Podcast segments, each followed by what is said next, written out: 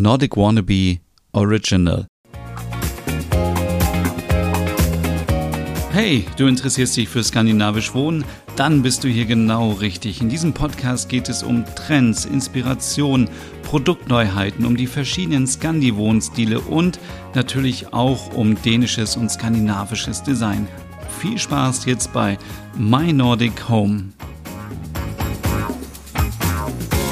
Hey und herzlich willkommen zu einer neuen Ausgabe My Nordic Home, dein Podcast rund um skandinavisch Wohnen.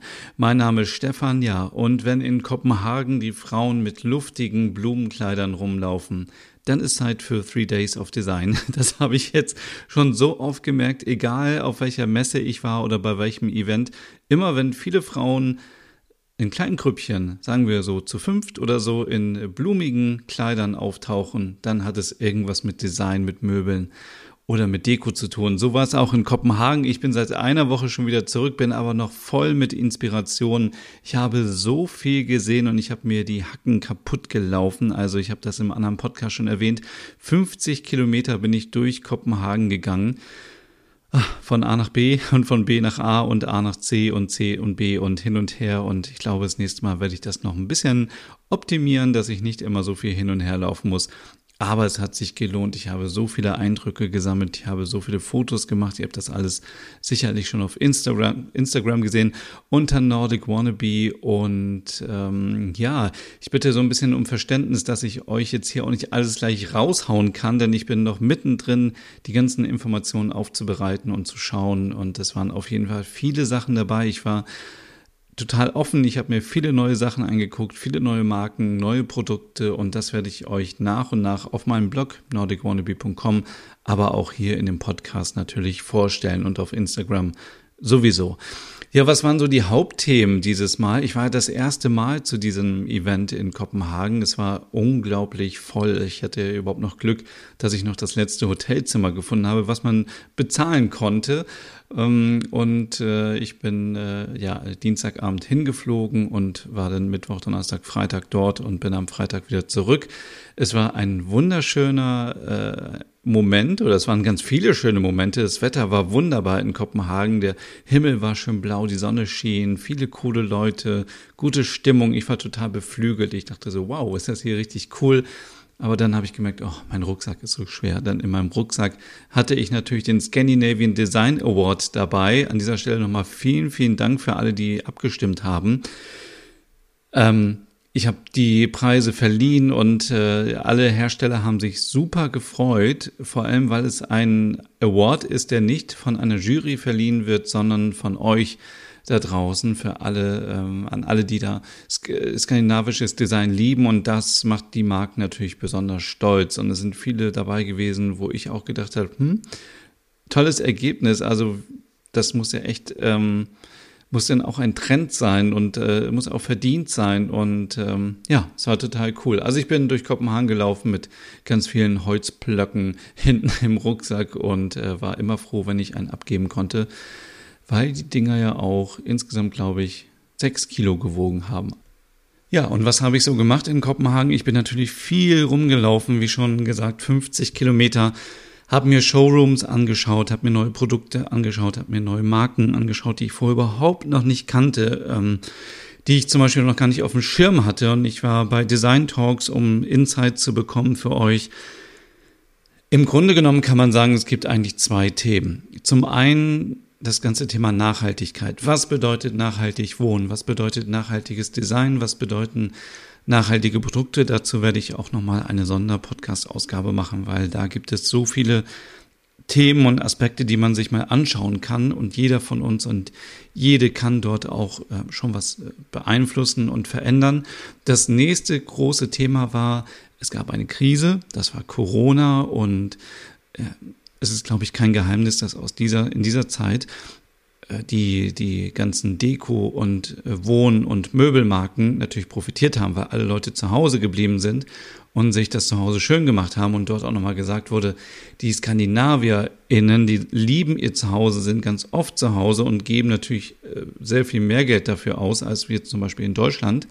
Aber jetzt in Zeiten des Krieges, wo alles teurer wird, hat natürlich die Möbelindustrie dort zu kämpfen. Denn jetzt dreht man natürlich das, das Geld oder den Pfennig äh, zweimal um und überlegt, kaufe ich mir lieber was zu essen oder kaufe ich mir einen schönen neuen Stuhl. So ist das nun mal. Und ähm, auch hier die große Frage, wie kann man hier durch die Krise gehen und was kann man machen und wie kommuniziert man eigentlich bei gerade Designmöbeln, bei Klassikern, die sehr hochpreisig sind? Warum sollte ich mir so etwas Teures kaufen? Das ist eine große Herausforderung und auch dazu wird es natürlich hier in My Nordic Home auch nochmal eine Folge geben. Ich kann so viel verraten, dass viele gesagt haben, naja, in solchen Zeiten investiert man dann eben ähm, in ein tolles Möbelstück, in ein Accessoire, eine Deko, die man mag. Und den Rest kauft man sich eben bei Ikea oder gebraucht auf dem Flohmarkt. Und das ist ja auch das, was ich auch immer vermitteln möchte. Also niemand von uns hat, glaube ich, so viel Kohle, dass er sich ähm, das ganze Haus nur mit Designgegenständen äh, hinstellen kann. Deswegen ein guter Mix macht es am Ende immer wieder aus. Und ja, ich habe mir viele Marken angeschaut. Ich gebe euch mal eine kurze Übersicht, wo ich überall war. Also ich habe mir teilweise da Termine gemacht, hatte ähm, einfach nur ähm, Zeit, um mir den Showroom anzugucken. Also ich war zum Beispiel bei Karl Hansen und Son. Da hatte ich vorher nie irgendwie Berührungspunkte, habe mir deren Stühle mal angeschaut und die haben, und das kann ich euch auch nur sagen, weil ich das Material schon aufbereitet habe, zwei neue Kollektionen gezeigt, ähm, die zusammen mit den ähm, ja, der Architekt und Designer lebt leider nicht mehr. Also Wilhelm Lauritzen heißt er und den Namen habe ich vorher auch noch nie gehört. Und von daher hat es sich auf jeden Fall schon mal gelohnt, die Three Days of Design in Kopenhagen zu besuchen. Denn er hat ganz viele Möbelstücke ähm, entworfen, unter anderem für das Vega Konzerthaus in Kopenhagen, aber auch für das Radio Hüsse in Kopenhagen ähm, eine, eine Foyer-Sitzmöbelkollektion ähm, und eben diesen Vega-Stuhl, den es jetzt auch bei Karl Hansen und Son ab Oktober wieder geben wird. Das Design ist sehr schlicht, skandinavisch, sehr hochwertig. Das ist das Wichtigste eben. Das sind alles Möbel, die könnt ihr euch natürlich zu Hause hinstellen, aber in erster Linie sind diese Möbel für den B2B-Bereich, also für Theater, für Unternehmen, für Hotels. Der Stuhl ist stapelbar, das ist natürlich sehr wichtig, wenn man Events hat, dass man die Stühle auch schnell zur Seite stellen kann, dass sie keinen Platz wegnehmen. Wie gesagt, sie sind so ähm, hochwertig, dass sie lange, äh, lange leben können.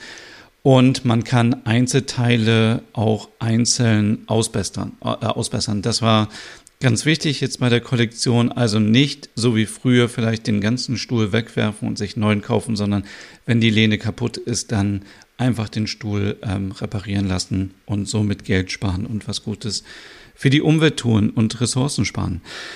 Ich war bei Louis Posen, da gibt es viele neue Farben, also äh, zum Beispiel die PH5 äh, von Paul Henningsen gibt es in Pastellfarben, in, in äh, blass rosa, blass hellblau, ähm, orange und so weiter. Ich habe da Fotos gemacht, gibt's alles auf Instagram zu sehen. Ich war bei Farm Living, da war auch die Diskussion, ähm, zum Thema Nachhaltigkeit, sehr interessant. Dann war ich bei Ant Tradition, die hatten jetzt leider gar keine Neuheiten. House of Finjul, da war der Showroom so voll, da bin ich gleich wieder raus. Wir haben ja immer noch Corona, auch wenn manche das nicht äh, wahrhaben wollen. Ähm, und ich bin als einziger da mit, äh, mit äh, Mundschutz rumgelaufen. Dann war ich abends bei Norman Copenhagen und man muss sagen, Norman Copenhagen hat sich komplett verändert. Als ich vor Jahren, wann war das, vielleicht 2014, 2015 in Kopenhagen war, im Showroom von Norman Copenhagen, da war das noch so ein, ähm, ja, ein Portfolio, was mehr oder weniger zusammengesucht wirkte mit Schreibwaren, Utensilien, mit kleinen Dekoteilen, mit ein paar Möbeln und alles hatte irgendwie nicht äh, die gleiche Handschrift. Aber jetzt ähm, muss man sagen, Norman Copenhagen hat sich komplett zu einer äh, dänischen Designmarke entwickelt. Das Design ist, hat einen Wiedererkennungswert, hat hat eine persönliche Handschrift, eine DNA, die man sofort wiedererkennt. Es ist alles stimmig. Es gibt ganz viele Stühle, die man in Millionen Varianten mit Armlehnen, mit Stoff, mit Leder, mit Rollen, ohne Rollen, wie auch immer sich zusammenstellen kann. Also da gibt es auch eine riesengroße Auswahl, gerade für den B2B-Bereich, aber auch für ein Zuhause, ähm, der, der Bereich Office ist ein wichtiger Bereich für Norman Copenhagen, aber sie haben auch viele Neuheiten und die werdet ihr auch natürlich auf meinem Blog nordicwannabe.com bald ähm, sehen können. Ich glaube, ihr hört im Hintergrund meinen Rechner ein bisschen schnauben. Der ist auch schon heiß gelaufen bei dieser Hitze. Es tut mir leid, wenn das jetzt so ein bisschen rauscht. Ich mache schnell weiter, damit es für euch nicht zu anstrengend wird, hier zuzuhören. Am zweiten Tag habe ich mir zum Beispiel FDB-Möbler angeschaut und das ist auch eine Marke, die hatte ich gar nicht auf dem Schirm. Ich glaube, ich war einmal in Köln bei der Möbelmesse und habe sie dort gesehen und dachte, okay, und dann habe ich sie jetzt wieder getroffen, habe zufällig den ähm, CEO Ole getroffen und wir haben gesprochen über die Geschichte von FDB Möbler und das werdet ihr auch bei diesem Podcast hören.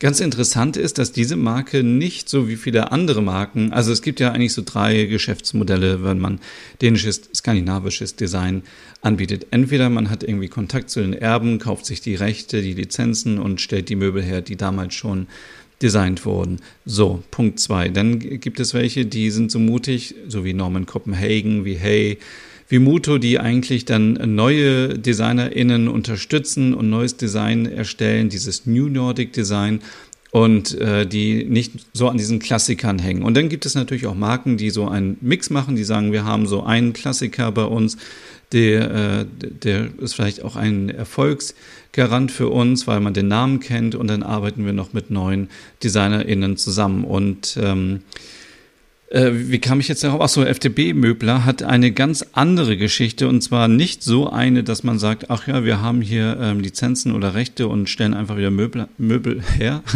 ähm, sondern äh, das war früher eine Supermarktkette, so wie ich das richtig verstanden habe und dort gab es auch immer Möbel. Und äh, dann irgendwann war die Supermarktkette nicht mehr da und 2013 hat man sich den Namen dann wieder gesichert und die Möbel jetzt nach und nach wieder auf den Markt gebracht. Aber das finde ich eine sehr spannende Geschichte. Deswegen ist scheinbar äh, nach eigenen Aussagen von FDB Möbler auch FDB einer der erfolgreichsten Möbelmarken in Dänemark, weil eben alle das kennen vom Einkaufen. Und es ist nicht so, so, also nach eigenen Angaben bekannter als Louis Posen und Fritz Hansen und Co. Dann war ich bei Bolia. Bei Bolia gab es einen ähm, interessanten Vortrag zum Thema, ähm, wie sich das Verhalten der, der KonsumentInnen geändert hat während der Pandemie. Da habe ich ja schon so ein bisschen eben was von erzählt. Ähm, ansonsten, ja, Bolia eben. Sehr, ähm, ja, ähm, dann war ich bei Muto und das war sehr interessant. Ähm, Muto hat einen neuen Showroom oder Flagship Store in Kopenhagen eröffnet ähm, während der Three Days of Design und ich war im Headquarter, durfte mir da so wie auch bei Norman Copenhagen äh, die Büros anschauen und da, wo die Designs entstehen und so weiter. Und es war höchst spannend. Und Muto hat auch sehr schöne neue Sachen äh, auf den Markt gebracht und das seht ihr natürlich auch auf meinem Blog. Ähm, dann war ich noch bei Stelton. Stelton hat auch ganz viele Neuheiten äh, neue Farben. Das seht ihr auch alles auf meinem Blog. Das muss ich jetzt nicht alles großartig erklären. Fritz Hansen war ich, ja, ähm, ja, ich habe auch so ein bisschen negative Vibes irgendwie mitbekommen von Fritz Hansen, muss ich sagen, während der Three Days of Design, aber dazu auch später mehr. Ähm, weil das muss ich erstmal recherchieren, ob das alles so stimmt, was mir da gesagt wurde. Dann war ich ganz kurz bei Hey, aber ich muss sagen, Hey hat mich total erschlagen. Also sie haben ihren Showroom komplett umgebaut, sieht richtig klasse aus, aber das Portfolio ist so groß, dass ich das gar nicht mehr richtig fassen kann. Also sind ja wirklich so viele Möbel und so viel, ich glaube, das war auf vier Etagen oder so, es war wirklich sehr, sehr viel. Ähm, aber sehr coole Sachen dabei, werde ich dann auch auf meinem Blog präsentieren und wirklich habt echt Verständnis, dass das noch ein bisschen dauert, weil ich habe mir auch vorgenommen, jetzt nicht mehr immer hier jeden Tag bis nachts irgendwie vorm Computer zu sitzen, sondern das kommt ähm, nach und nach. Dann habe ich am Freitag, bevor ich dann wieder nach Hause äh, bin, noch ein paar Marken besucht, die ähm, ja für mich bisher auch noch Neuland waren. Zum Beispiel Magnus Olesen.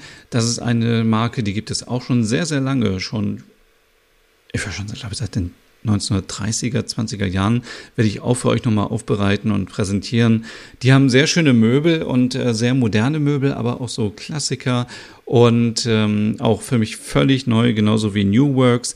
Das ist ja eine Marke, die kennt man auch mittlerweile aufgrund äh, einer sehr berühmten Lampe, die fast alle Instagrammer immer wieder zeigen. Aber jetzt ganz neu haben die eben auch ganz viele Möbel und die werde ich euch auch auf meinem Blog zeigen in den nächsten Tagen. Also ich denke, es wird jetzt so eine Woche dauern und dann werde ich nach und nach jeden Tag da eine News raushauen. Ihr könnt mir übrigens auch auf äh, LinkedIn folgen unter Nordic Wannabe, da findet ihr dann sofort auch alle News.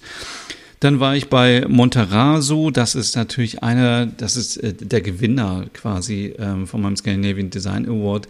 Super tolle Sachen machen die zum Thema Japandi, also Design aus, ähm, aus Japan äh, gemixt mit dänischen Design. Dazu wird es aber auch nochmal eine gesonderte Folge geben, weil die wirklich ganz tolle Sachen machen. Ganz toll auch Bent Hansen, eine Marke, die ich vorher noch nie gehört habe, scheinbar aber auch sehr bekannt in Dänemark und lange auf dem Markt. Die haben neue Stühle, Tische, Sofas und so weiter auf den Markt gebracht. Das werde ich für euch auch noch alles recherchieren und aufbereiten, denn da waren auch richtig tolle Sachen dabei. Ja, und ansonsten, äh, ja, würde ich sagen, es ist echt mega warm heute. An dieser Stelle hoffe ich, dass das gereicht hat, so ein bisschen Inspiration. Was kann man sagen? Was waren die Hauptthemen? Ja, wie schon gesagt, Nachhaltigkeit. Die Farbe Blau war sehr prominent, muss ich sagen. Ich weiß nicht, ob es, äh, weiß die Farbe von Framing war. Framing war so ein, ähm, äh, ein ein Veranstaltungsort, wo viele kleinere Marken sich äh, gesammelt haben. Das war alles in so Königsblau, Navy. Ähm, aber ich muss auch sagen, hier skandinavisches Design, was wir so von Instagram kennen, ist ja immer beige, immer schlicht und so weiter. Und in Dänemark hat man wohl mehr Mut. Also ich habe viele Farben gesehen, gerade auch bei Verpan, da war ich auch. Mm, sehr bunt, sehr schrill und äh, da müssen wir, glaube ich, auch nochmal drüber sprechen, ob wir vielleicht ein bisschen mutiger werden müssen, wenn es um Farben geht. Ähm, ja. Ansonsten äh, wünsche ich euch jetzt noch einen schönen Tag, einen schönen Abend oder einen schönen Morgen, wann auch immer ihr diesen Podcast hört. Und danke nochmal für alle, die mit abgestimmt haben beim Scandinavian Design Award. Äh, die nächste Umfrage wird bestimmt kommen. Also bis dann. Tschüss.